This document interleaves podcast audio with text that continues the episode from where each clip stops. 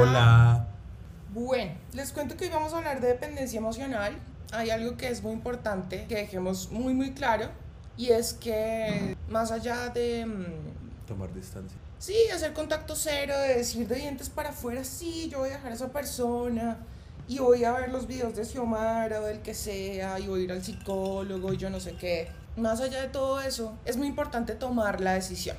Porque cuando uno toma la decisión de verdad y no se engaña, es que uno realmente toma acción. Yo pienso que cuando uno está en una dependencia emocional, mucha gente dice, no, pues yo estoy pasando por la tusa normal, propia de, la, de, la, de las rupturas, ¿no? O sea, normal el, el despecho, normal el desamor, ta, ta, ta.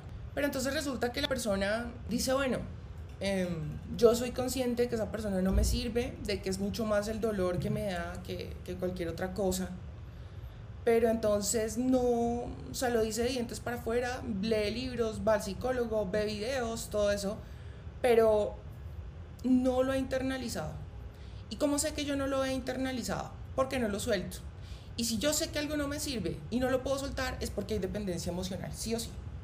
Siempre es así. Entonces, cuando hay dependencia emocional, lo primero que yo tengo que hacer es entender que esto se maneja como una adicción. ¿Y cómo se manejan las adicciones? Con abstinencia. ¿Que va a haber síndrome de abstinencia? Claro. ¿Que va a ser duro? Sí. Por lo general, lo más, más difícil son las dos primeras semanas, sobre todo en el caso de las mujeres. Los hombres, como ya lo he dicho en otras oportunidades, no digo en todos los casos, no digo en todos, pero por lo general, como tienen en la mente, así no sea así, tienen en la mente como que, ay, ahora que no estoy con ella, entonces puedo hacer una cantidad de cosas que antes no podía hacer. Entonces va y, se- y mejor dicho, Bota sale desbocado a hacer todo lo que siempre ha querido hacer y que por estar con ella no podía. Entonces, eh, que voy a salir con mis amigos, que me voy a ir al de fútbol, que me voy a ir un fin de semana y que lleven viejas y, y sí, y si quiero me como a Pepita que siempre me ha tenido ganas y yo no me la había comido porque estaba con mi novia. sí. Todas esas cosas el tipo las empieza a hacer eh, y digamos que eso es como un método de escape para lo que está, para lo que no, no, mucho no le quiere hacer frente a la vaina. Inclusive a veces puede estar súper convencido de que está bien y que está mejor. Ay, voy a ahorrar plata porque los tipos siempre dicen eso, ¿no? Con novia eso sale muy caro.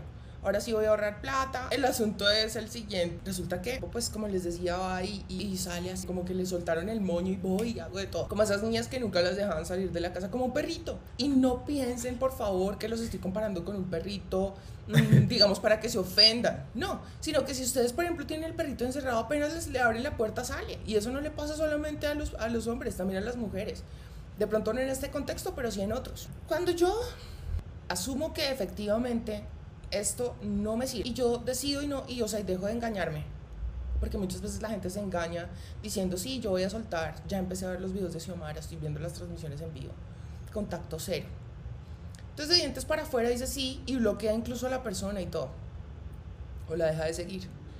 Y entonces eh, dice voy a hacer eso pero igual sigue revisando las redes sociales de esa persona. Si yo reviso las redes sociales de esa persona me voy de stalker y miro los estados y todo a pesar de que esa persona cree que yo lo tengo bloqueado. Para empezar, a nivel inconsciente, esta energía que está puesta en este alguien, esta atención que todavía tienes puesta en esa persona, de pronto, así no se lo digas, no sea evidente, esa persona es consciente, o sea, a nivel inconsciente la percibe. Ustedes saben que todo es mente, todo es energía y la persona lo percibe. Así de pronto no, ¿cómo decirlo? Ese es el motivo por el cual apenas tú sueltas a un ex, vuelve. No es sino que a ti te interese alguien nuevo, que estés con una persona nueva, que te valga ya huevo esta persona y vuelve. Porque es que energéticamente esas cosas se persiguen. Entonces, más allá de lo que esa persona pueda pensar y que perciba o que no perciba, eso vale huevo. O sea, y lo que vaya a pensar, ay, es que lo bloqueé, eso es darle mucha importancia. Miren, Pito. nunca en la vida, si yo soy una persona inteligente, jamás en la vida voy a poner por encima de mi bienestar lo que una persona pueda pensar de mí. Sí, porque es que esa persona claramente no me va a solucionar el problema porque esa persona vive su vida y yo tengo que vivir la mía. Teniendo claro esto, si yo de verdad voy a soltar a esa persona, no me voy a engañar. Y porque es muy importante que no te engañes. Porque si tú sigues ahí con el foco de atención puesto en esa persona, no estás siendo disponible para ti o no estás disponible para ti. Y si yo no estoy disponible para mí, estoy jodido o jodida. O sea, entonces ¿quién? Si yo mismo no me sostengo, entonces ¿quién fucking me va a sostener a mí? Ahora, hay algo muy importante y es una pregunta que quiero que se hagan. Yo siempre les digo, cuando yo quiero soltar a alguien es muy importante cambiarle el significado que yo le dé a esa persona. Porque muchas veces la gente dice, no, pero es que es mi alma gemela. Y vaya, cámbiale uno el significado de eso, no es tan fácil. Porque es que es mi alma gemela, yo no la voy a soltar, o mi llama gemela, y a pesar de todo lo que suceda, yo no lo puedo soltar, porque el amor es así, todo lo puede, todo lo soporta, todo lo perdona, todo no. Se sabe que los vínculos de llamas gemelas este, siempre son complicados y difíciles y que por eso es que yo voy a seguir aquí. No. En el mismo momento en el que yo me estoy haciendo daño, no me estoy queriendo a mí y estoy poniendo por encima de mi propio bienestar una idea de lo que yo tengo que me representa esa persona. ¿Qué más da si es mi llama gemela o mi alma gemela si me está dañando? Vale huevo si lo ves, si no lo ves. Yo tengo que velar por mi propio bienestar. Ahora, una cosa es el significado, que puede ser por un lado, ¿no? Esta persona era con quien yo había decidido compartir mi vida, era la persona con la que yo quería casarme, es el amor de mi vida. nunca nadie me había gustado así, nunca nadie me había entendido así, con nadie me había entendido sexualmente así. Yo no creo que yo pueda soltar esta. Bueno, teniendo en cuenta todas estas cosas, hay que preguntarse, si esa persona te hace tanto daño, ¿por qué sigues allá buscando? ¿Por qué no puedes soltar? Porque es que este es el, el, principal indicador de que hay una dependencia emocional. Yo sé que esta vaina me hace muchísimo daño, pero no la puedo soltar, no sé por qué. Ahora, no se trata tampoco de presionarse y obligarse a olvidar a alguien, no, eso va con el tiempo, pero también hay que ayudarse.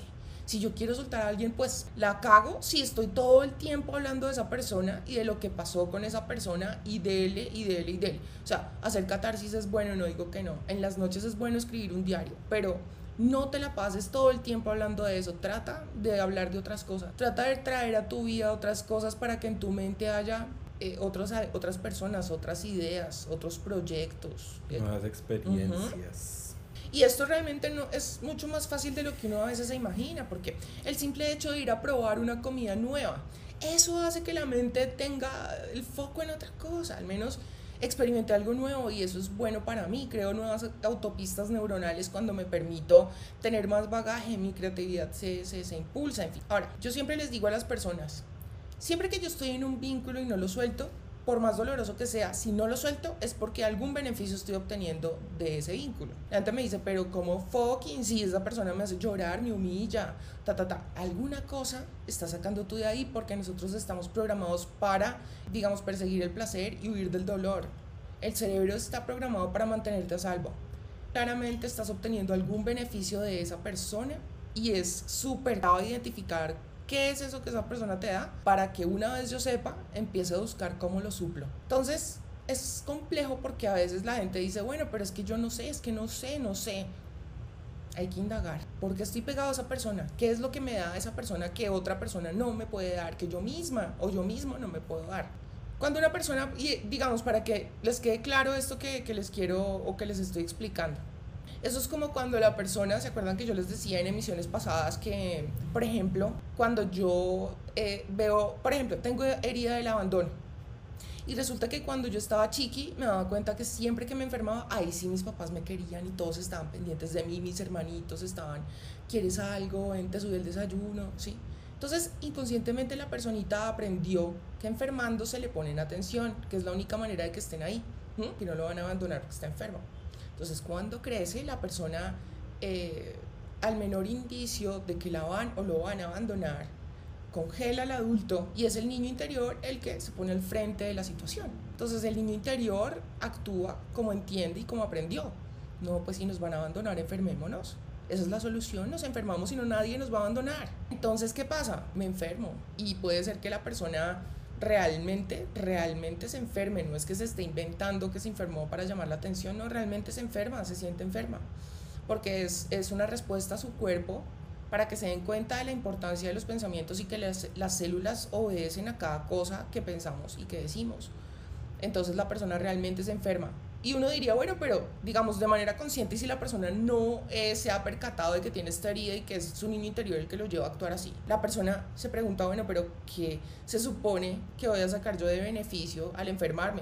Lo está sacando porque crees que te van a poner atención cuando te enfermes. Entonces, por más negativa que pueda parecer una cosa al final, uno sí está obteniendo de todo eso que no puede soltar algún beneficio. Que, ¿Cómo puede ser positivo, por ejemplo, mi alcoholismo? Me ayuda a evadirme de la realidad, ese es el beneficio que yo obtengo. En otra persona puede ser, no, es que me ayuda a desinhibirme. Es la única forma que yo encuentro para poder realmente conectar con las personas mejor. Me sirve para soltarme, para no ser tan tímido, por ejemplo. ¿Qué beneficio tengo yo de estar comiendo tanta azúcar? No, pues que me siento, libero ciertas, ciertos químicos en mi interior, que dopamina y eso que pues que no encuentro yo de otra forma, por ejemplo, ¿sí? Porque no me he puesto en la tarea de encontrar mi arma y de ver cuáles fueron esos dones y talentos que me fueron otorgados para poner al servicio de la humanidad y que ese sea algo que yo voy a amar hacer. Identifiquemos, por más tóxica que sea la situación, cuál es eh, ese beneficio que tú estás obteniendo de esa relación. Una admiración tal vez que no había recibido yo de alguna persona, una atención que nunca nadie me había brindado. Si yo voy a tomar una decisión acerca de soltar a esa persona, yo y se los he dicho muchas veces. Por ejemplo, si yo quiero manifestar algo, mis pensamientos, mis sentimientos y mis acciones tienen que estar em, canalizados todos a un mismo lugar.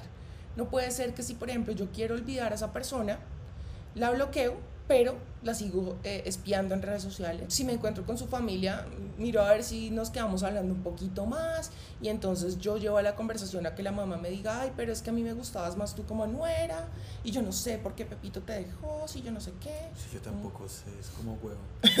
por ejemplo, ir y, buscar hablar con los amigos de esa persona para ver qué cuentan, ¿no? El estar pasando por, por donde esa persona eh, le gusta irse a tomar un trago o pasar por donde sé que trabaja ¿sí? A ver si de pura casualidad nos encontrábamos así. Y puede ser que ni siquiera yo hable de esa persona o que no haga nada de eso que, que yo te estoy diciendo. Pero entonces en las noches fantaseo con las veces en, la, en las que nos besábamos o, o, otras cosillas, ¿no? Entonces, no se trata de resistirse. Si esos pensamientos en la noche vienen porque es normal, pues lo que tú dices es, me entreno y digo, esto no nos sirve. ¿Te acuerdas que ya habíamos decidido yo. Entonces, más bien pensemos en otra cosa. Y puede ser que lo cambies por alguien, no sé, porque no empiezas a fantasear con una persona que siempre te ha gustado. Y con eso siempre que el otro pensamiento venga a la mente, la mente ya aprendió que, ah, no, no, no, mejor Pepito o Juanita. Más chévere. Además que lo bacán en las fantasías, en las visualizaciones que uno mismo crea es que la vaina es perfecta. Y uno siempre es el más áspero. Y uno siempre sí, la pasan bomba. Entonces, yo tengo que tener alineadas mis emociones, mis pensamientos, mis palabras, mis acciones, todo, todo realmente a soltar a esa persona. Y esto puede parecer tal vez como, pero no nos estás diciendo nada nuevo, aunque ustedes no lo crean. Yo todavía sigo recibiendo preguntas de, de, por ejemplo, el contacto cero, pero bueno, estoy haciendo contacto cero y esa persona pues no me ha buscado. Cuando uno hace contacto cero, se trata precisamente de que no o sea, si yo decidí hacer contacto cero es porque yo ya corté ese vínculo, pero de verdad, verdad. Y yo sé que no es fácil. Yo sé que eso muchas veces es complejo, que uno hace el contacto cero, pero en el fondo y tiene la esperanza de que esa persona se dé cuenta de que la embarró y te va a buscar. Pero la ironía de la vida es que esto sucede cuando uno ya ese alguien no le interesa, cuando ya uno lo soltó. Así es la vida. Resulta que la gente muchas veces no mm, quiere soltar esto porque le da miedo hacerle frente al dolor, a lo que le corre pierna arriba. Sabe que va a ser duro. Y sí, y es bueno que uno tenga claro que no va a ser fácil. Pero una vez uno atraviesa ese desierto, la autoestima se eleva, pero ¿de qué manera? Mientras que si, por ejemplo, yo hago contacto cero, le dije a esa persona, no quiero volver a saber nada de ti, y la embarro de pronto yéndome a husmear en sus redes sociales, cada vez que tú vayas a husmear, antes de hacerlo, pregúntate o acuérdate de cómo te vas a sentir después porque yo sé que la inmensa mayoría de las veces no será nada positivo ese, esa emoción. Pregúntate por qué buscas sentirte así, cómo te sientes después de ir eh, a, husmear, a espiar, a ver qué está haciendo esa persona. Generalmente uno se siente muy mal porque pues la persona siguió con su vida o hasta de pronto sube fotos con alguien más. Y uno realmente en el fondo lo que está buscando es que haya algún indicio de que está sufriendo o de que me extraña o de que sí. Y pues lo cierto es que sea que lo haga o que no, pues si no toma acción, y una persona puede escribir un estado y tú puedes creer que es contigo y qué triste que no sea para ti, ¿sí? Que tú creas que sí es para ti y al final no lo es. Y sabes qué es lo que pasa, que eso crea falsas expectativas y a la larga la ilusión no muere, la estás alimentando todos los días la gente a veces se pega del, decir es que me quiero desquitar, es que yo lo hago porque, porque se merece el desquite, porque quiero que regrese para, para... Si yo ya sé que esos temas superado, y venga, y la, la vida me da la oportunidad porque a veces pasa, que la persona está ahí, viene y viene y friega. Si uno ya la, ya la superó, pues vaya y venga, porque casos se dan. Pero si no, es mejor no engañarse. O sea, ay, no, es que yo quiero que vuelva, pero es para desquitarme. Cuanta más sed de venganza uno tenga, por lo general menos se le da el asunto, ¿no? Entonces, Sobre todo que con intenciones negativas solo va a conseguir que el karma se le devuelva. Sí, claro, o sea, si uno desea algo para una persona, eso es lo que le llega a uno. Pero la clave de todo esto, pienso yo, que es preguntarse cuál es el beneficio que yo estoy obteniendo de todo esto, de seguir ahí pegado, de estar husmeando. Hay algo que, que, es, pues, que de pronto es poco ortodoxo, pero se los digo porque a título personal me ayudó muchísimo. Y es que yo les he contado que cuando uno, por ejemplo, como yo les he dicho muchas veces, cada vez que yo estoy en contacto con una persona por mucho tiempo y más si hubo relaciones íntimas, pues se crean unos vínculos ahí. Y aunque ustedes no lo crean, pues hay una cantidad de entidades espirituales que rodean a las personas. Y muchas veces esas entidades se quedan en uno y no lo quieren soltar. No quieren soltarlo porque también se están nutriendo de muchas emociones de uno, en fin, de la energía. Entonces, a veces sirve mucho hacerse una liberación espiritual, ¿saben? Por eso yo les digo, pues bacano hacerse lo de la sal marina y todo, pero que cuando uno haga eso de la sal marina declare, yo me declaro libre, libre de todo espíritu, yo me declaro libre, ¿sí? Esto es importante hacerlo porque además las células entienden también que hay que soltar eso, que ya ese vínculo se rompió, la mente, todo, el inconsciente. Y recordemos que el inconsciente mm, aprende a base de repetición de repetición y repetición. O sea, el inconsciente aprende de dos formas. Cuando uno está chiqui, que está modo esponja, absorbiendo absolutamente todo lo que oye, lo que ve, lo que siente, todo. Y ya cuando pues se ha formado, digamos, en su parte más importante, que es hasta los siete años. Ya después esa base de repetición que nosotros podemos modificar creencias limitantes y todo eso. A, a base de repetición, repetición, repetición, conectado con una emoción para que de ese modo pues eh, se internalice. Más aún si yo mezclo la visualización con la emoción, con la acción. Entonces, por eso hay un video mío en el cual yo les hablo de escribir lo que uno quiere que pase, escribirlo. Porque cuando uno está escribiendo lo está visualizando y aparte de eso lo está sintiendo y lo está escribiendo. Entonces es una técnica que es buenísima, a mí me encanta la escritura por eso. Entonces cuando yo estoy repitiendo, yo me declaro libre, de esta persona me declaro libre, por ejemplo, si ustedes saben que, que, que, que, lo que más duro les cuesta es soltar la parte sexual, ¿no? Que suele pasar. Entonces uno dice, eh, yo me declaro libre de toda atadura sexual, de toda atadura eh, emocional, de toda atadura física.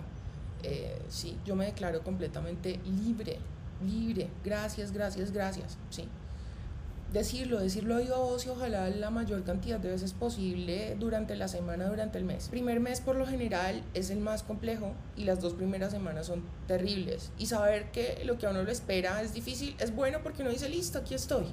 ¿Se acuerdan lo que hemos venido hablando últimamente? Que uno se, se, pasa la vida huyéndole a los problemas, creyendo que la felicidad es la ausencia de problemas, cuando en realidad la felicidad es superar esos problemas. Entonces, si yo le hago frente al miedo, al final yo lo que voy a hacer es aumentar mi autoestima, pero así, eso es un disparador impresionante de autoestima.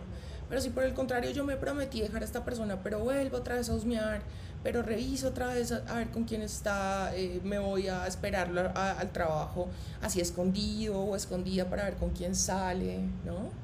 Uh, averiguando a ver en qué anda esas son cosas que a la larga van minando tu autoestima cada vez más porque no te sientes en capacidad de cumplir lo que tú mismo te prometiste o tú misma te prometiste.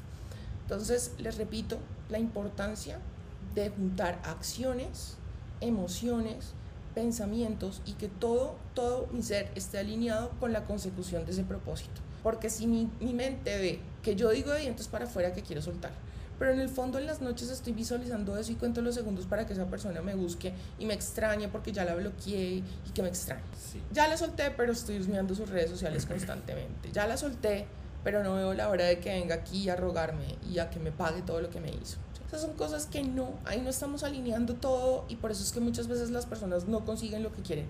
Ay, sí, es que yo quiero adelgazar, pero pero entonces no dejo de andar con su tanito que siempre me lleva, que tiene una panadería o una pastelería. Entonces yo quiero, sí, progresar en la vida, pero me la paso con mis amigos que sé que me llevan a tomar a las 12 del día porque me los encuentro. Y entonces siempre están ahí al frente de la casa tomándose la cervecita. Bueno, pues yo digo que me va a tomar una, pero al final terminan siendo seis. Y entonces en eso se me va la vida. Al día siguiente es lo mismo y lo mismo. O sea, hay que ser congruentes en todo, en palabras, pensamientos, emociones, acciones, todo, todo.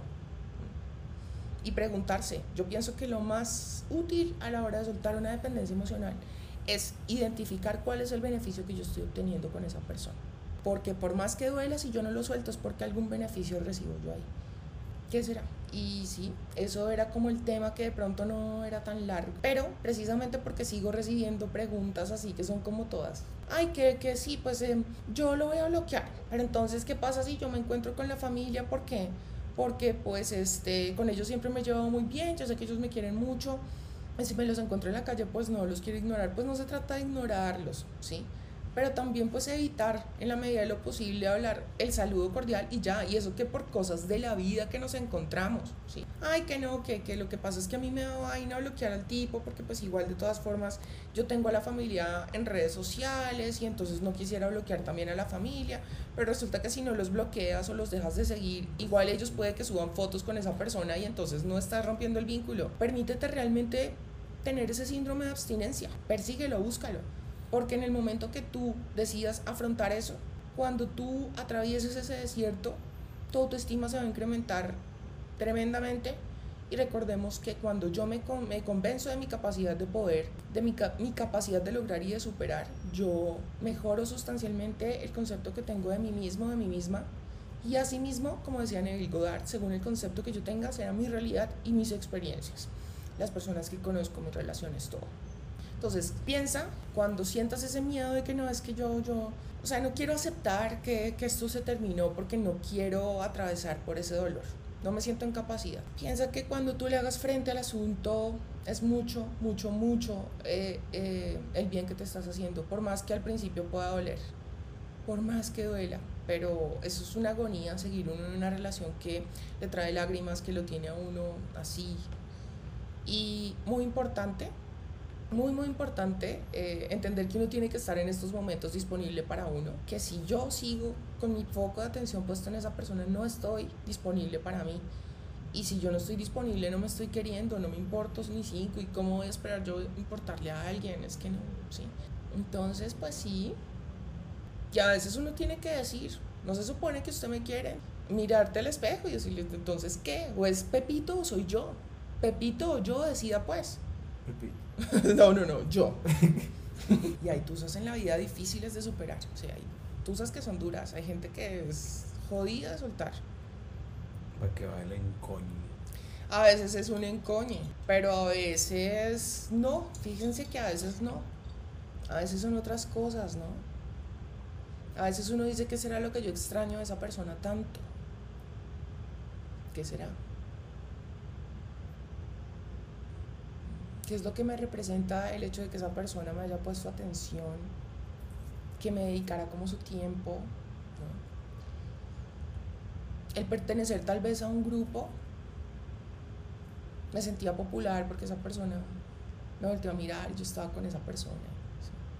O me hace sentir que mm, también soy linda porque un tipo así tan lindo, ¿no? En fin, identificar qué es eso que esa persona me daba y hacerse la liberación espiritual es bien, bien importante y ayuda un montón. Eh, salmarinas, que es el hit, ya sea que se hagan la exfoliación todos los días o que se la tomen, más efectivo tomársela. Hace como tres semanas terminé mi relación a distancia, la cual duró seis meses. Hablamos todos los días y todo el tiempo, compartimos cosas. Éramos el uno para el otro, ahora ya me deja un vacío tremendo no hablar con él y no saber de él. Lo extraño y sé que él me extraña. Lo bonito era que se notaba que me quería mucho y yo a él. Nuestra relación terminó bien, pero me pone triste recordarlo. Admito que husmeo en sus redes para ver si hay algo nuevo, algún consejo para soltar. Primero que todo, mira lo que describes tú ahí, ¿no? Éramos el uno para el otro. ¿Y por qué no están juntos? Si eran el uno para el otro, porque no están juntos? Entonces no eran el uno para el otro. Y es que lo estás declarando. Si es, entonces tu mente entiende, no lo puedes soltar porque es que son el uno para el otro. No lo son. Porque entonces, porque fucking no están? Y si se quieren tanto, ¿por qué no están? Y si tú sabes que él también te extraña, entonces ¿por qué no están? Explícame eso para poderte como dar una respuesta que realmente te sea útil. Porque para mí eso no tiene sentido, no tiene ningún sentido. Obviamente te digo hoy, si tú de verdad, pero con lo que tú me estás diciendo es que no. O sea, como te digo, la relación se acabó, pero tú no lo has aceptado.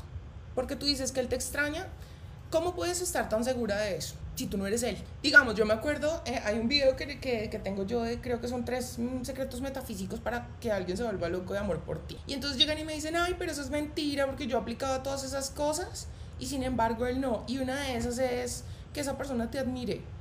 ¿Cómo puedes estar tan segura de que sí te admiraba? Y si hay alguien que admira más. Porque lo cierto es que aquí no hay congruencia entre las acciones y lo que se quiere y lo que se piensa. O sea, tú dices, esa persona me quiere y me extraña.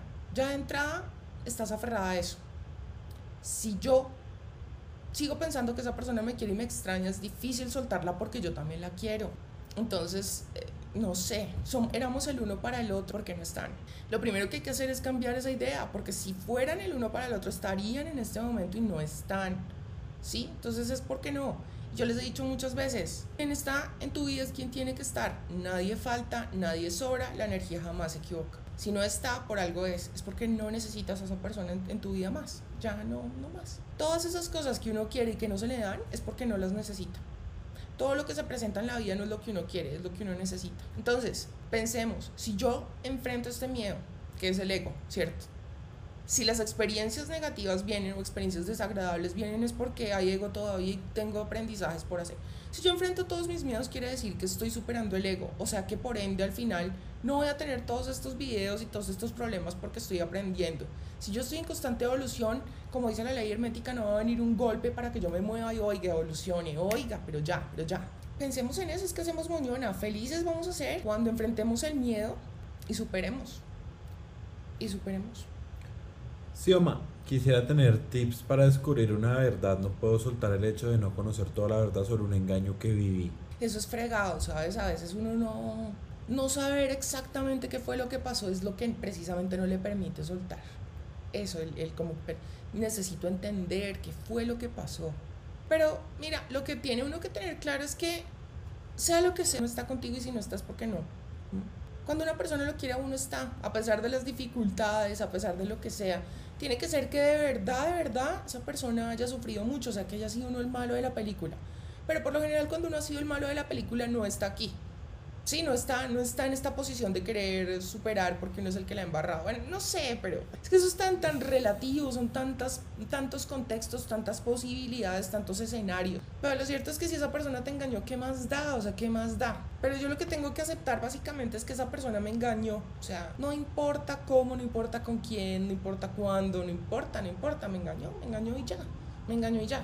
Entonces, yo tengo que entender que yo tengo que darme lo bueno y lo mejor. Si yo quiero ser feliz en la vida, me tengo que acostumbrar a darme lo bueno y lo mejor. Solo lo bueno y lo mejor. Si esa persona no me está dando sino dolor, me engañó, no puedo confiar, entonces me hizo el favor de irse. Y cuando yo lo acepto y lo internalizo, la cosa es más fácil. Acá nos complementa la respuesta ahorita de la chica que tenía relación a la distancia. Gracias, Yomi. Pues al ver que él estaba tan pendiente de mí, hablamos seguido, me mostraba que me quería en diferentes maneras. Por eso decía que éramos el uno para el otro, ya que compartíamos cosas en común y éramos muy apegados y me decía que yo le había marcado su vida para bien. Pero es que mira, sabes una cosa, en una experiencia que yo tuve con un narci, esta persona también, inclusive dañándome, vivía pendiente de mí y no lo hacía porque me quisiera, la verdad es que lo hacía porque me odia.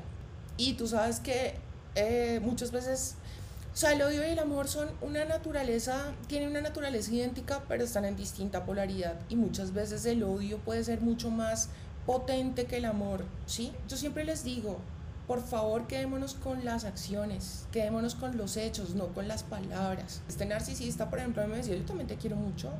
Mentiras, mentiras. Y no es así, o sea, yo me quedo con las palabras. Y, y hay gente que, si ustedes se ponen a pensar, viven muchísimo más pendientes de ustedes las personas que los odian que las personas que los quieren. Pero yo lo que sé es lo siguiente. Y miren, alguien hoy me escribió en un comentario que tres de cada cinco personas son narcisistas. Esto está, pero heavy. Si esa, si esa estadística es cierta, o sea, tenaz. Es muy importante que tengamos clara esta información porque es que un narcisista que hace este comportamiento psicopático de disfrutar el dolor ajeno y claro, digamos que para mí un narcisista es la representación de un demonio en la tierra. Y dice la Biblia que se presenta como un ángel de luz. Yo te quiero. Eh, nunca en la vida me ha hecho sentir así como tú, pero sin embargo no puedo estar contigo. Yo te quiero, te pienso y te extraño, pero no puedo estar contigo. ¿Cómo por qué no?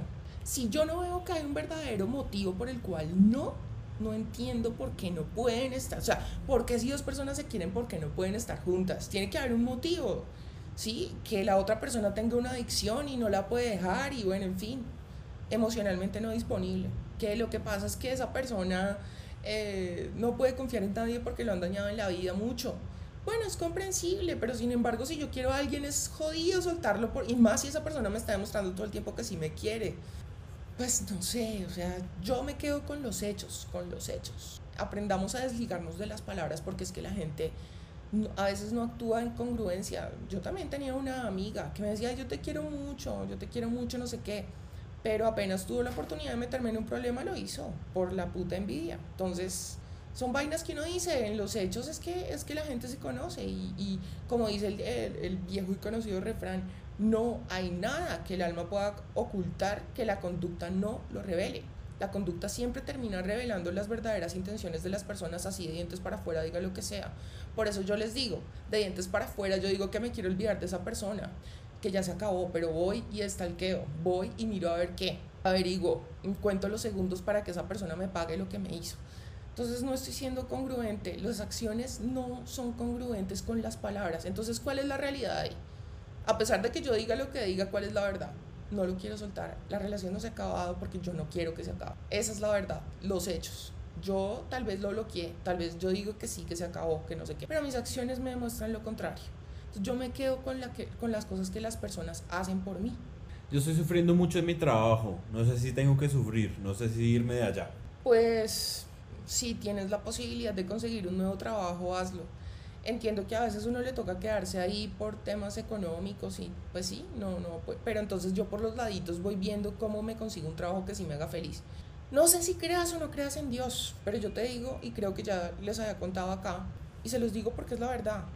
Yo, para empezar en YouTube, le dije a Dios un día, en una oración, ¿por qué si Mariana Pajón, que es una deportista que ganó medalla olímpica de aquí de Colombia, o Juan Pablo Montoya, que también es un piloto de Colombia, este, se ganan un montón de plata y viven su, la vida de sus sueños haciendo lo que más les gusta.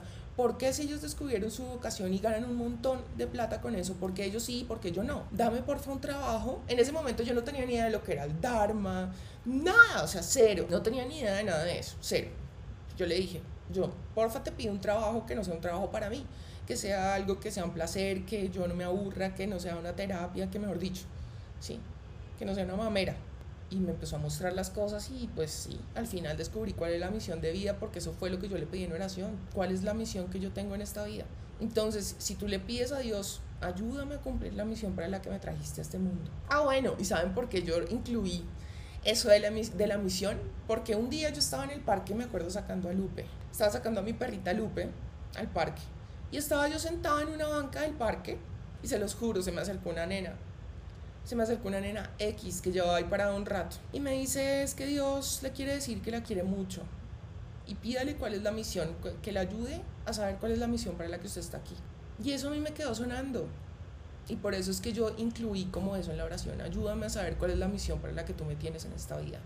Y ya hoy en día, yo lo que le digo es, ayúdame a seguir cumpliendo con la misión para la que tú me trajiste a este mundo si tú le empiezas a pedir eso a Dios, al universo, sí, seguro que te va a terminar manifestando un trabajo que va a ser un sueño para ti.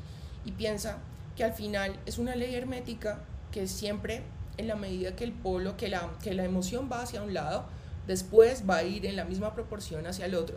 Si en este momento tú la estás pasando mal en tu trabajo, ten la plena seguridad de que en algún momento el péndulo se tiene que mover hacia la otra polaridad porque es una compensación, una compensación. Entonces, ese, eso te puede servir para tener fuerzas y enfrentar la vaina y decir esto va a cambiar. Seguro que sí.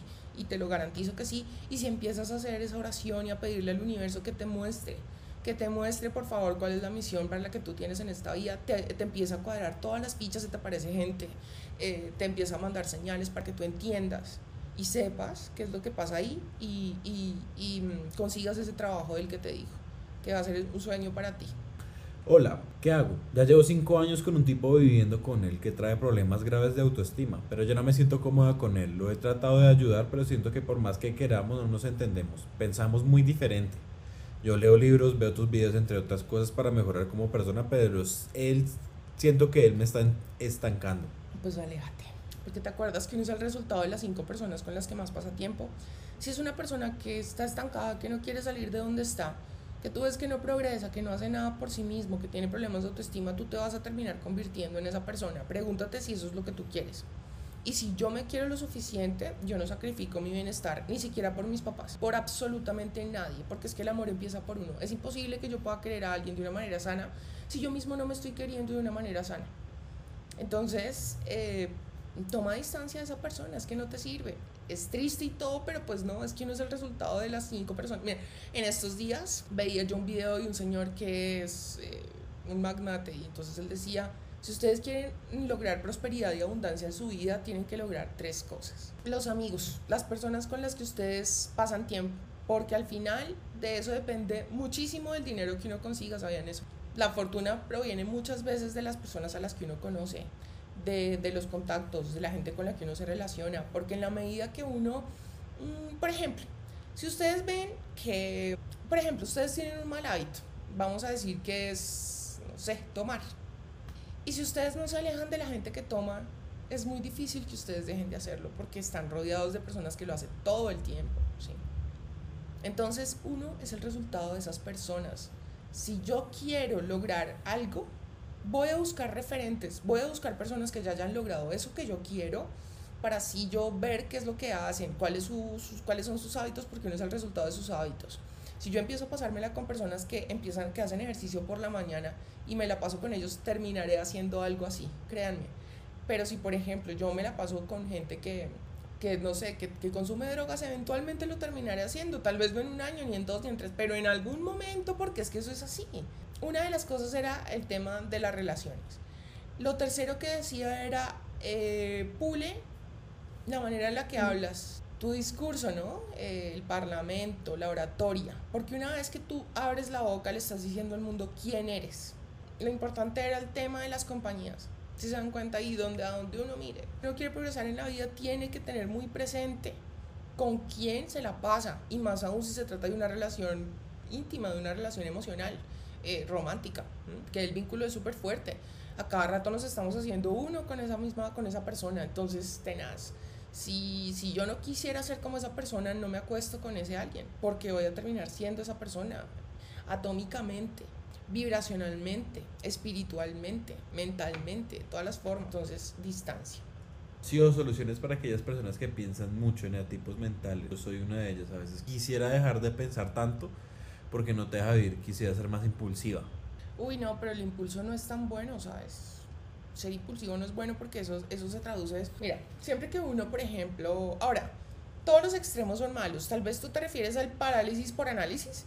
O sea, que todo lo tienes que sobrepensar antes de tomar acción. No, o sea, todos los extremos son malos, porque digamos también reaccionar en lugar de responder no es la idea. Uno tiene que tomarse un tiempo para analizar cuál es el paso que va a dar y decir, y decir este, ¿será que me sirve o será que no? ¿Será que está, en este momento si yo hago esta acción, soy yo realmente quien está tomando el control de la situación o es mi emoción, es la rabia, es el ego? Y pensar, si yo actúo desde el ego, ¿me conviene? Claro que no, porque me va, me va a venir una experiencia desagradable.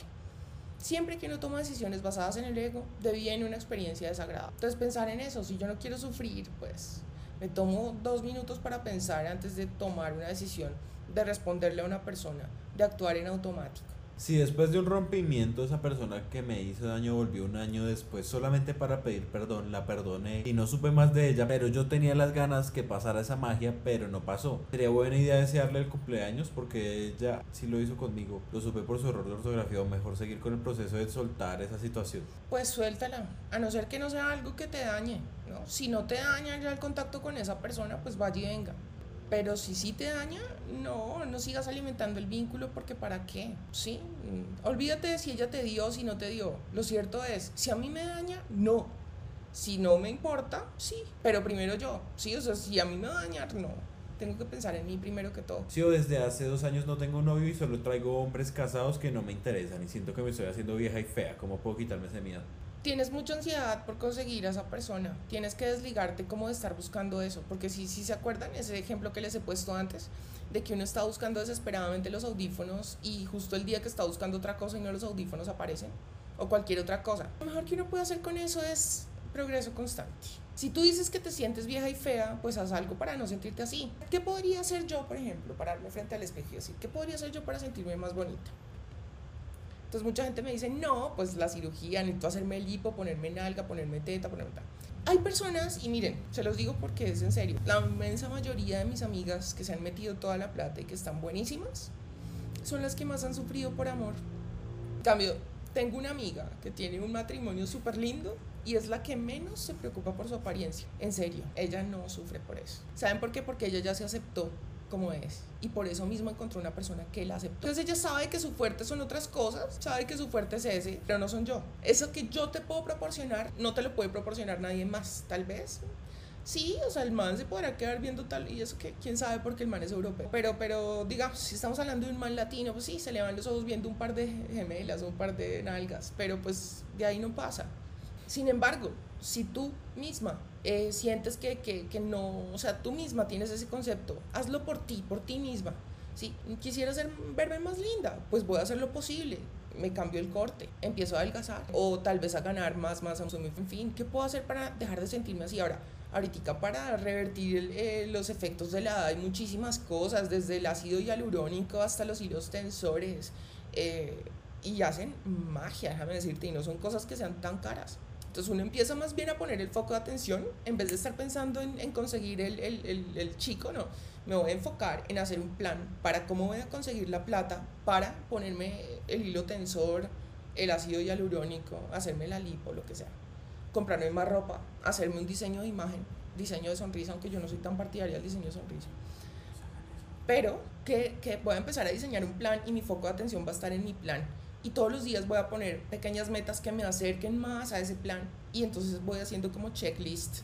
Lo hice hoy, lo hice hoy, lo hice y, y, y esa misma planificación es lo que hace que uno a la larga eh, no pierda el entusiasmo y cada día esté más, más eh, invertido como en eso, ¿no? más mm, aplicado en el asunto. Y uno se va dando cuenta de que como está, está trabajando en el jardín, las mariposas vienen solitas, solitas. Yo voy a empezar a trabajar en mí, en construir ese, ese jardín para que las mariposas vengan solas.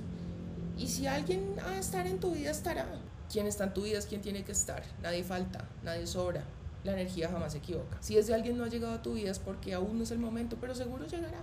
Seguro. Y si tú estás actuando todo el tiempo desde el amor, lo único que te va a llegar son cosas bonitas. Entonces, preocúpate por crecer como persona eh, y sobre todo en la parte espiritual. Y eso, aunque ustedes no lo crean, es lo más difícil y es lo que a la larga más le trae a uno beneficios. Vamos a hablar aquí de tres cosas así súper cotidianas y normales. El estar juzgando a la gente, acabar con eso. Criticar a las personas, vivir pendiente a ver, uy, mira esa cómo se vistió, uy, horrible.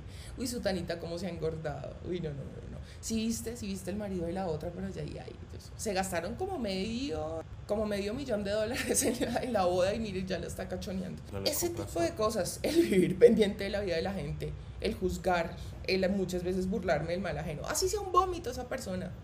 Todas esas cosas, vivir pendiente de la vida de la gente, juzgar, criticar, este, ser egoísta, el, el, estar comparándome todo el tiempo con las personas y esto a veces se hace de manera muy inconsciente. Entonces uno dice, eh, por ejemplo, yo me siento bien porque yo en lugar de estar allá como ellos tomando y pasándola rico, pues yo sí me fui a la iglesia y le pedí a Dios que me ayudara pero en el fondo uno lo que quiere es que a ellos les vaya mal y a mí bien, porque yo no la estoy pasando rico como ellos y eso es lo que me duele. Sí. Hay muchas cosas, muchas cosas que, que uno tiene que darse cuenta y dejar de hacer y, y, son cosas sencillas. El criticar, el juzgar, el murmurar, el burlarme, el compararme, competir, en fin, todas esas cosas. Cuando yo dejo de hacer eso es que es magia, magia, y uno no cree, pero sí, y más que todo eso es lo que hace la diferencia y lo que le trae a uno gente chévere y lo que le trae a uno experiencias bacanas en la vida. Hola, Sio, ¿cómo uno se convence de que esa persona que terminó la relación por X o Y motivos no es para mí, que la vida o Dios lo decidió así y no por mi culpa? ¿Cómo sé que no debo de tratar de recuperarla? Veo videos de cómo recuperar un ex, pero también veo videos, veo videos de soltar a esa persona. Pienso que si la suelto va a llegar a alguien más y ese es el miedo tan horrible que tengo, llegar a verla con alguien más. Me cuesta soltar porque siento que no encontraré a alguien como ella y eso me da mucho miedo imagínatela con alguien, ya que te da tanto. ¿Qué es lo peor que podría pasar? Vas a empezar a aguantar hambre, te vas a enfermar, vas a perder tu salud, vas a perder tu familia, vas a perder tus capacidades. No, vas a vivir para contar. Imagínate que está con alguien. Y porque además muy seguramente, si es una niña linda, puedes tener casi que la plena seguridad y si no ah, si ahorita por ejemplo no está con nadie eventualmente estará. Y eso es una realidad que tú tienes que aceptar. Acéptalo porque va a pasar. Y te lo digo con todo el amor. Y sabes por qué te lo digo con todo el amor porque cuando uno le hace frente al miedo es que supera. Es que se supera a uno mismo, es que alcanza el poder, se convence de su capacidad y de su poder. Y si yo me convenzo de mi capacidad y mi poder, no me voy a asustar porque alguien se vaya, porque yo no atraigo lo que yo quiero, atraigo lo que yo soy. Uno en la vida no trae lo que uno quiere, sino lo que uno es. Entonces, si yo soy una persona que ha trabajado lo suficiente en sí misma, sé lo que valgo, seguro que va a llegar una persona en congruencia. Es muy importante que cambies el foco de atención y que haya congruencia en lo que haces, porque mira, tú dices, veo videos una vez, a veces de recuperar a mi ex, y por otro lado veo videos de soltar. Lo primero que uno tiene que hacer es ser sincero con uno mismo y decirse, bueno, ¿quiero recuperarla o quiero soltar? Si tú decides que la quieres recuperar, empieza a recuperarla, haz algo. Seguro que esa persona quiso muchas cosas de ti y tal vez en su momento no se las diste, empieza a hacerla. Y entonces a veces mira que sucede que, por ejemplo, uno se da una última oportunidad para estar en paz con uno mismo, sobre todo para eso. Y tú no te imaginas lo que ayuda a soltar esa vaina. Es decir, te voy a poner un ejemplo. Yo me di cuenta que definitivamente no la puedo soltar. Entonces, como yo tengo esa deuda de, no, de querer intentarlo, para estar en paz y decir, o sea, y saber que definitivamente no, y no, y no. Entonces voy a hacer mi último intento y voy a buscar a esa persona y voy a intentar, sí. Si esa persona, y yo sé que esto puede doler mucho, no, definitivamente no. Ahí ya te va a quedar claro que no. Y entonces te puedes ir en paz. Que tú dijiste, o dices, tú puedes decir, mejor dicho, ya lo intenté y no. Y ya me tengo que aceptar que no y no. Y es una realidad que vas a tener que enfrentar y aceptar. Si esa persona no quiere estar contigo, va a estar con alguien, no se va a quedar sola toda la vida. Entonces mejor que lo empieces a aceptar desde ahora porque eso va a pasar. Y decide qué quieres. Si quieres intentarlo otra vez, inténtalo otra vez. Y verás que, te, que eso te ayuda a soltar. Si de pronto te cuaja y la nena te dice que sí, pues chévere. Y si no, pues te ayuda a soltar. Y una vez eso haya pasado, tú decides sí, definitivamente no, y empiezo a actuar en congruencia. Entonces dejo de estar viendo videos de cómo recuperar a mi ex, dejo de estar husmeando su vida, dejo de estar pensando en ella, de llenarme del pánico y del terror de que la vea con alguien, y más bien empiezo a aceptar si es una realidad de la vida y qué y si la veo con alguien, ¿qué? ¿Me voy a morir? No. ¿Me voy a quedar sin mi vida? No. ¿Voy a perder mi salud, mi familia? No. Y alguien mejor vendrá, no necesariamente mejor que ella, sino mejor para ti, ¿sí? Y si yo empiezo a trabajar en mí, tengo que entender que alguien en congruencia con lo que yo estoy construyendo y lo que yo soy va a llegar a mi vida. Entonces, ¿de qué? ¿Por qué sufro? Si yo estoy trabajando desde el amor y no desde el ego, puras cosas bonitas me van a venir es todo lo que te puedo decir. O sea, es que, es que, digamos, las personas que ayudamos en esto, psicólogos, coach, lo que sea, pues les damos herramientas, pero no podemos hacer el trabajo por ustedes. Entonces, hoy les estoy diciendo, lo que uno lo lastima no es lo que cree que le hace falta o lo que le hace falta, sino la creencia de que lo necesita. Si esa persona no está en tu vida, te lo garantizo, no la necesitas. Piensa qué es lo que no te deja soltar ese vínculo. ¿Cuál es el beneficio que obtienes de estar ahí pegado? Algún beneficio tienes ahí y por eso no lo sueltas. ¿sí? Y muchas veces uno cuando se entiende o descubre que lo tiene pegado se despega. Se despega. Tío, me gusta mucho un chico, pero las veces que me ha dicho que hay que verlos me entra un pánico de no ser suficientemente atractiva. Pero yo misma me autosaboteo, me da miedo que me rechace, pero me da más terror que me acepte. ¿Qué hago? O sea, como así que te da más terror que te acepte. Porque después te da miedo perderlo. O sea, ¿sí? Tienes que trabajar tu autoestima, porque claramente no te sientes suficiente para gustarle a una persona. Entonces, ¿cómo trabajo yo mi autoestima? Heridas de la infancia, primero que todo. Y pues no quiero volverme repetitiva porque es que esto lo he venido diciendo yo creo que desde la primera transmisión. Te invito a que hagas las otras transmisiones para que identifiques cuál es tu herida de la infancia y cómo trabajarla. Porque estoy, yo sé que a los que están aquí presentes constante ya los debo tener hasta aquí de la repetición de la repetidera. ¿sí? O sea, identificar cuál es ese recuerdo y entonces empezar a visualizarlo y reparentizar, reparentizar brindarme esa emoción que en ese momento me faltó, empiezo a construirme, qué es lo que me hace sentir inseguro, es mi parte física, trato de mejorarla en la medida de lo posible, es la parte intelectual, trato, si es la parte social, hago alguna vaina para mejorarme eh, socialmente, pero empiezo a tomar acción en mí, no es la otra persona, soy yo. Volteo a mirar a mi interior para saber qué es lo que me hace sentir tan insegura, porque siento yo que no le voy a gustar a la gente. ¿Por qué? Porque, porque tal vez no soy tan genial, no tengo una personalidad tan chévere. Empiezo a construir. ¿Saben algo que sirve mucho? Por ejemplo, hay una técnica que es para construcción de personajes cuando uno va a escribir.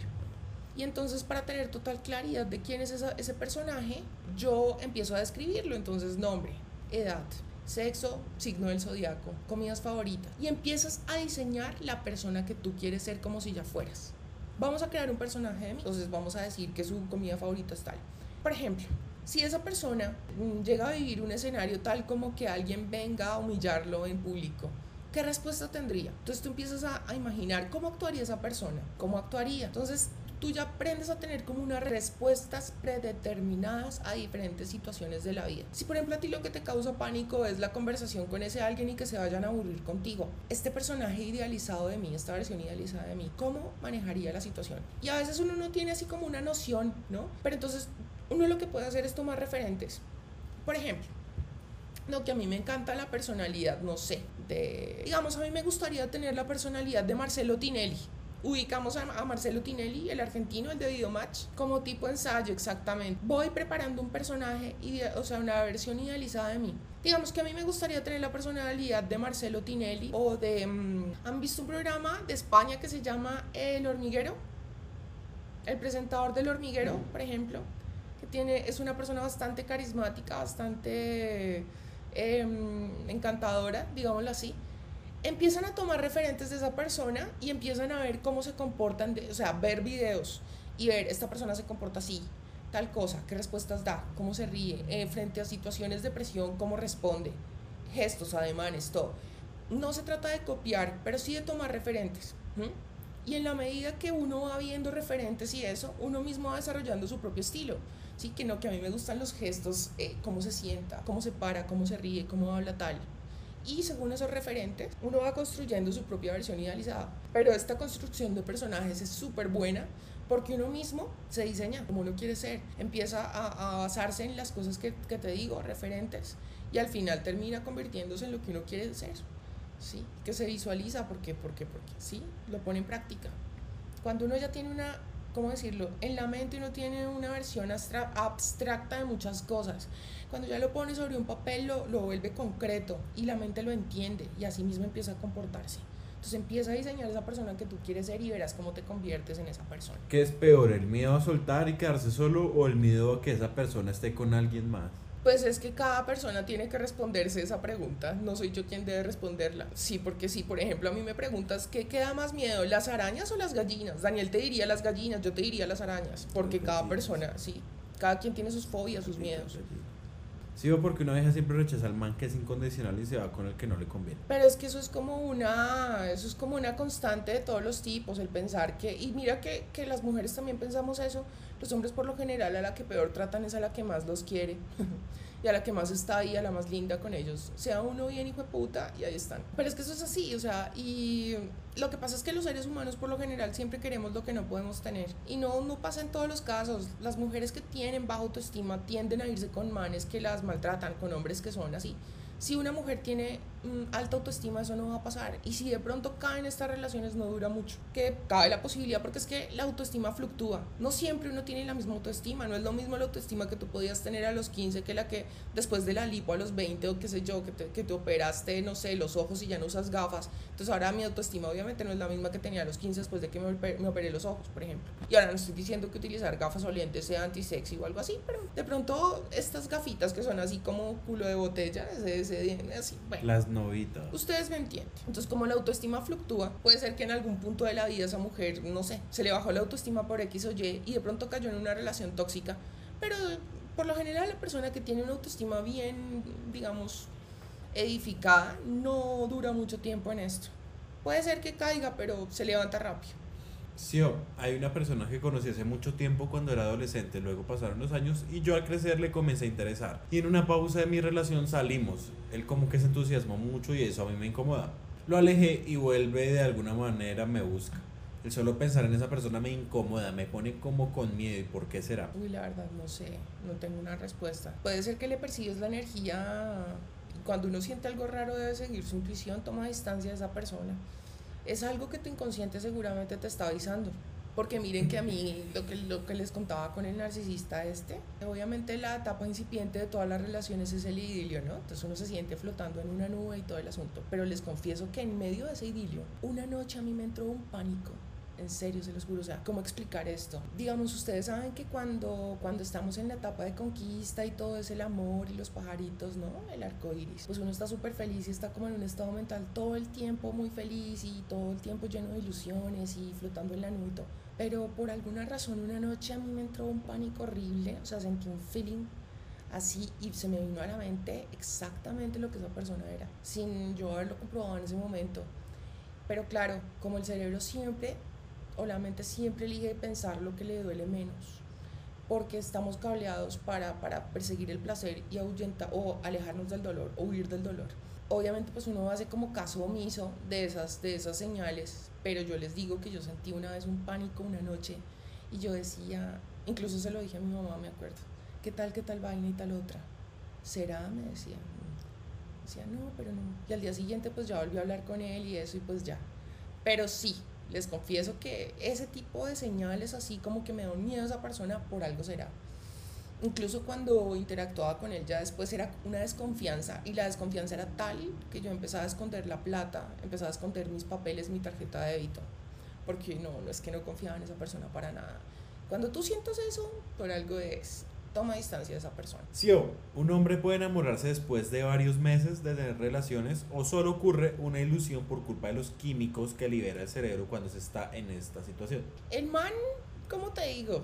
Tiene que, para que, o sea, para que el tipo se pueda dar cuenta de que se enamoró, tiene que experimentar lo que es no tenerlo. Tiene que haber un, un, un lapso en el cual le cortes servicios a esa persona para que esa persona pueda entender qué significas tú para él. Esa es la única manera. Uno, la única manera de que uno sepa realmente qué significa alguien para uno es perder a esa persona. Cuando uno la pierde, la ve perdida y eso es que uno dice, ok, esto es lo que significa esta persona para mí. Esa es la única forma, más allá de, porque mira, y, eh, eh, o sea, es más, a mí misma me ha pasado, o me pasó una vez a veces uno cree que, desempeñarse sexualmente es lo que va a pegar a una persona. Les digo que a veces uno la puede pasar muy bien en esa parte y uno dice, uy, pero aún así no me lo aguanto. O sea, rico que fuera solamente esta parte, pero no tener que convivir ni tener conversaciones ni nada. No me puede dejar el chimbo. pero, y eso le pasa mucho más a los hombres. O sea, rico comérmela, pero hasta ahí. O sea, ojalá que no me, no me, no me pidiera explicaciones de nada, ojalá que no le diera por joder y preguntarme entonces nosotros dos qué somos, qué artera. Cuando una persona se empieza a sentir presionada, inclusive si uno no le dice, o sea, ¿cómo les digo? Si yo tengo ese afán y esa ansiedad por concretar, porque esa persona se enamore de mí, por, por, por, tengo ese afán, esa ansiedad porque me quiera, porque si no sufro, o sea, eso se persigue si uno no le diga. Entonces, a veces es bueno, uno dice, si, si esta persona no estoy obteniendo lo que quiero, pues me alejo y ya. Y ya, o sea, y esa persona al, al experimentar el no estar conmigo, pues se dará cuenta de lo que significó o no. Pero, pero el tema del sexo no es algo que, o sea, sí pueden coñar a una persona, pero enamorarla no. Hice lo de la sal marina y me sentí mal y con ganas de vomitar. ¿Eso es normal? ¿Son tres días seguidos que se debe tomar? No recuerdo. Mm, mm, mira, si te dio muy duro con uno solo, ¿sí? La, lo ideal sí serían tres días. Sí es normal que tengan ganas de vomitar. Y si, digamos, tú te estás tomando el agua, por ejemplo, vamos a suponer que estás el agua con sal marina y que a mí el cuerpo solamente me recibió hasta aquí y yo sé que si sigo tomando la voy a devolver. Es preferible que este poquito que te tomaste se quede en tu interior a que de pronto tomes más, pero termines devolviendo todo. Entonces no, que lo poquito que te tomaste se quede adentro. Sí, esperas un poquito a que como que el organismo lo asimile e intenta seguir tomando. Si definitivamente no puedes más, hasta ahí fue. Hay que hacer el esfuerzo de tratar de tomar lo más posible, sí, porque en la medida que uno más consuma, pues más efectivo será ¿Es normal que tengan ganas de vomitar? Sí. ¿Que te mande al baño con diarrea? Sí. ¿Qué es lo que más a ti te ha funcionado para enamorar a alguien? Es que mira, cuando uno se pone a hacer estrategias y eso para enamorar a alguien, yo creo que es cuando menos. Realmente yo creo que, mira, una persona, eso muchas veces no tiene ni siquiera que ver con uno, ¿sabes? La persona finalmente no lo ve a uno como uno es, sino como es él o ella. Entonces, si esa persona en ti ve cosas que le parecen admirables, que lo enganchan, seguramente se sentirá atraído hacia ti o atraído hacia ti. Si, por ejemplo, mm, está escrito que eres tú la persona que va a ser el maestro o esa persona va a ser el maestro de tu vida. Se sentirán atraídos el uno por el otro porque ya está, digamos que escrito contractualmente entre las almas que se van a encontrar para enseñarse cosillas. Pero por lo general, digamos, si yo tengo un trauma, tengo una herida de la infancia del rechazo, por ejemplo, siempre me voy a cruzar en la vida con gente que me rechace y si no me rechaza yo mismo empiezo a generar situaciones para que eso termine pasando. Porque esa es mi zona conocida.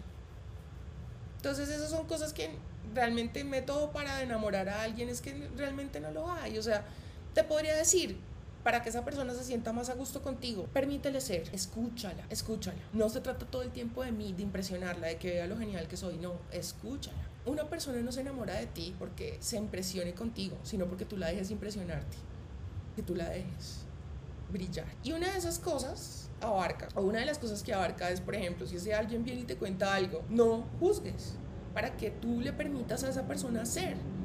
Yo tengo amigas a las que quiero mucho, por ejemplo, pero que no saben de mí ni la cuarta parte de lo que saben otras. ¿Por qué? Porque esas otras yo sé que no me van a juzgar, que no se van a burlar de mí, que no, sí. En cambio las que yo sé que sí, que como que no... Ay, ay, ay. Entonces no les cuento un culo, marica, porque pues no, o sea, uno, y mira, eso siempre pasa, uno puede querer mucho a los papás, pero al final uno va y le cuentas al amigo que sabe que lo va a entender, que no lo va a juzgar, que no lo va a regañar, que no lo va a castigar. Y uno se siente a gusto con quién? Con el amigo, así uno quiera mucho a los papás, pero uno se siente mejor con el amigo porque se siente en casa, porque puede ser. Una persona que se sienta como el hogar, una persona que anime tus sueños y calme tus miedos. Eso sí es infalible. Si, por ejemplo, esa persona viene y te habla, no, es que el sueño de mi vida, por ejemplo, es ser piloto.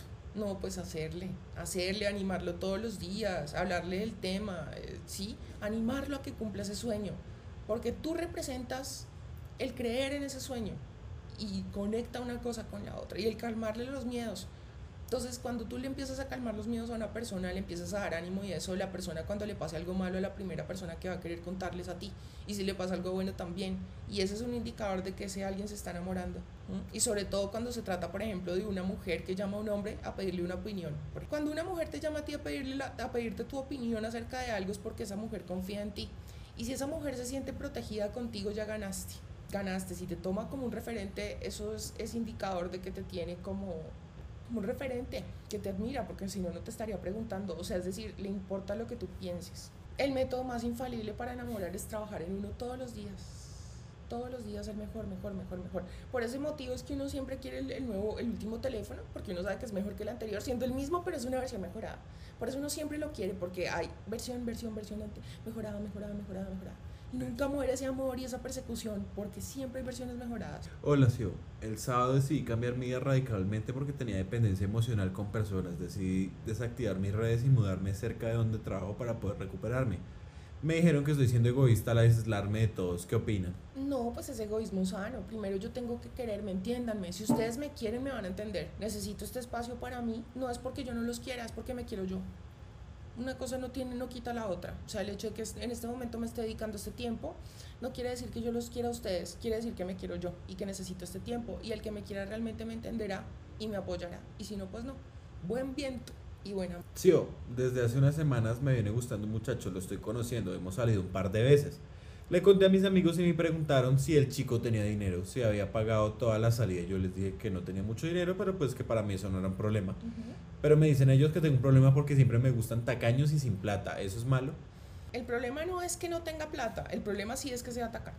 Te voy a decir porque la persona que es egoísta con la plata es egoísta en todo. En todo. Son personas que no invierten. Y mira, lo he comprobado de cualquier, o sea, de cualquier cantidad de personas en una cantidad de escenarios. Una persona que está tacaña y que es lichiga no se involucra. Generalmente no pasa. ¿Sí? Entonces, además que eso es un defecto inmundo, pero es que es despreciable realmente. Entonces, por lo menos para mí eso es un defecto no negociable.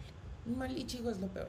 Y no se trata de ir a marranear ni aprovecharse de esa persona, porque sí. Por eso te digo, son dos cosas distintas que no tenga plata que se atacan. Porque puede ser que una persona tal vez en este momento no tenga plata, porque todos pasamos por baches. Yo he pasado por baches en los cuales de verdad que no he tenido.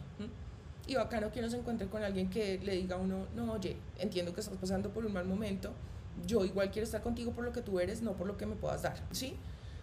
Son dos cosas distintas. Es diferente cuando una persona realmente no tiene, es que no tiene, a cuando no quiere. Sí, puede ser un patrón, estar buscando todo el tiempo personas así. Creencias limitantes. Vuelve y juega, sanar la herida de la infancia, a ver qué es lo que pasa. Tal vez tuviste en tu casa que, que, las, que las, digamos, tu papá no era una persona que aportara mucho, tal vez o creciste pensando que, mm, que si tú no, no, no, pones todo de ti, entonces te van a abandonar, que tienes que dar más de la cuenta porque si no te dejan, no te van a querer. Eso muchas veces son creencias limitantes, entonces repito, ir a la creencia limitante, reparentizar, si de pronto no has estado, hay que ir a trabajar la creencia limitante, si de pronto no has visto las emisiones anteriores, te invito a que lo hagas porque hay bastante información de cada una de las heridas de la infancia para que las entendamos bien, aprendamos a identificar cuáles son. Si de pronto te perdiste la emisión pasada donde hice una serie de preguntas, ahí te da una luz muy clara de cuál puede ser tu herida de la infancia, cuál es ese miedo, para que empieces a trabajarlo, sobre todo las últimas preguntas que tienen que ver con los papás, uff, botan una luz impresionante para eso y ahí uno dice, este, por este lado es el asunto. Hola, si después de un año y medio decidí cortar con una relación a distancia con alguien que no está disponible emocionalmente. Luego del ejercicio del viernes estuve muy mal todo el fin de semana, casi sin poder hablar ni siquiera de la angustia. ¿Debo hablarlo con él o solo bloquearlo sin más? Mira, si tú ves que esa persona es emocionalmente no disponible, bloquear. No te pongas a pensar, ahí es que va a pensar que yo no sé qué, que le doy mucha importancia, que eso vale, mira, te lo voy a decir así, horrible, eso es, que te valga tres hectáreas lo que esa persona piense de ti. Porque primero tú, segundo tú, tercero tú. Tú y tú y tú. Sí, o sea, eso no, no importa. No tiene Acá hay una pregunta que es muy... Y sí, bueno, disculpa. Entiendo que hayas estado sensible este fin de semana, pero mira, piensa que este es el principio del fin. Estás pasando por lo más jodido, lo más difícil, pero pues al final cuando termines de pasar ese desierto vas a convencerte de tu poder, tu autoestima se va a incrementar y así mismo van a llegar personas en tu vida de, mejor, de más alto valor. Sí, porque en la medida que tú más te quieres, pues así mismo llega gente que te quiere más. En la medida que tú te quieres, te quieren. Entonces, si yo me doy atención y me elijo a mí por encima de esa persona, en este momento tú tienes que estar disponible para ti. Elígete tú. Bloquealo y te demuestras que te estás eligiendo a ti. Estoy disponible para mí. Me necesito en este momento. Me vale culo ese man. Primero estoy yo. Voy a estar para mí porque me necesito. Entonces lo bloqueo y sigo con mi vida. Seguramente va a ser difícil, yo no te digo que no. Pero yo lo que sí te digo es que cuando pases por este desierto y, es el, el, en, el, punto más oscuro de la noche es cuando empieza a amanecer. Date la posibilidad de vivir estas dos primeras semanas que seguramente serán complicadas, el primer mes, pero después de que eso suceda ya, tú te vas a dar cuenta de cómo te empoderas y tú dices, papita paloro, eso ya, y tú, es más, y sabes que es lo más chévere de todo, que se te vuelve a aparecer otro tipo de personaje así emocionalmente no disponible. Chao, yo en esto no caigo más, ese curso yo ya lo hice, vaya. Y te felicito, te felicito por haber hecho el ejercicio, por, por el hecho de que te hayas sentido así sensible, pero que te haya movido a tomar esa decisión. Te felicito y sé que tú tienes la capacidad de lograrlo y lo vas a hacer, lo vas a hacer. Les agradecemos infinito, infinidades por estar aquí. Un besito, gracias a todas las personitas que se suscriben. Un besito, un abrazo. Los amo con todo mi corazón y chao.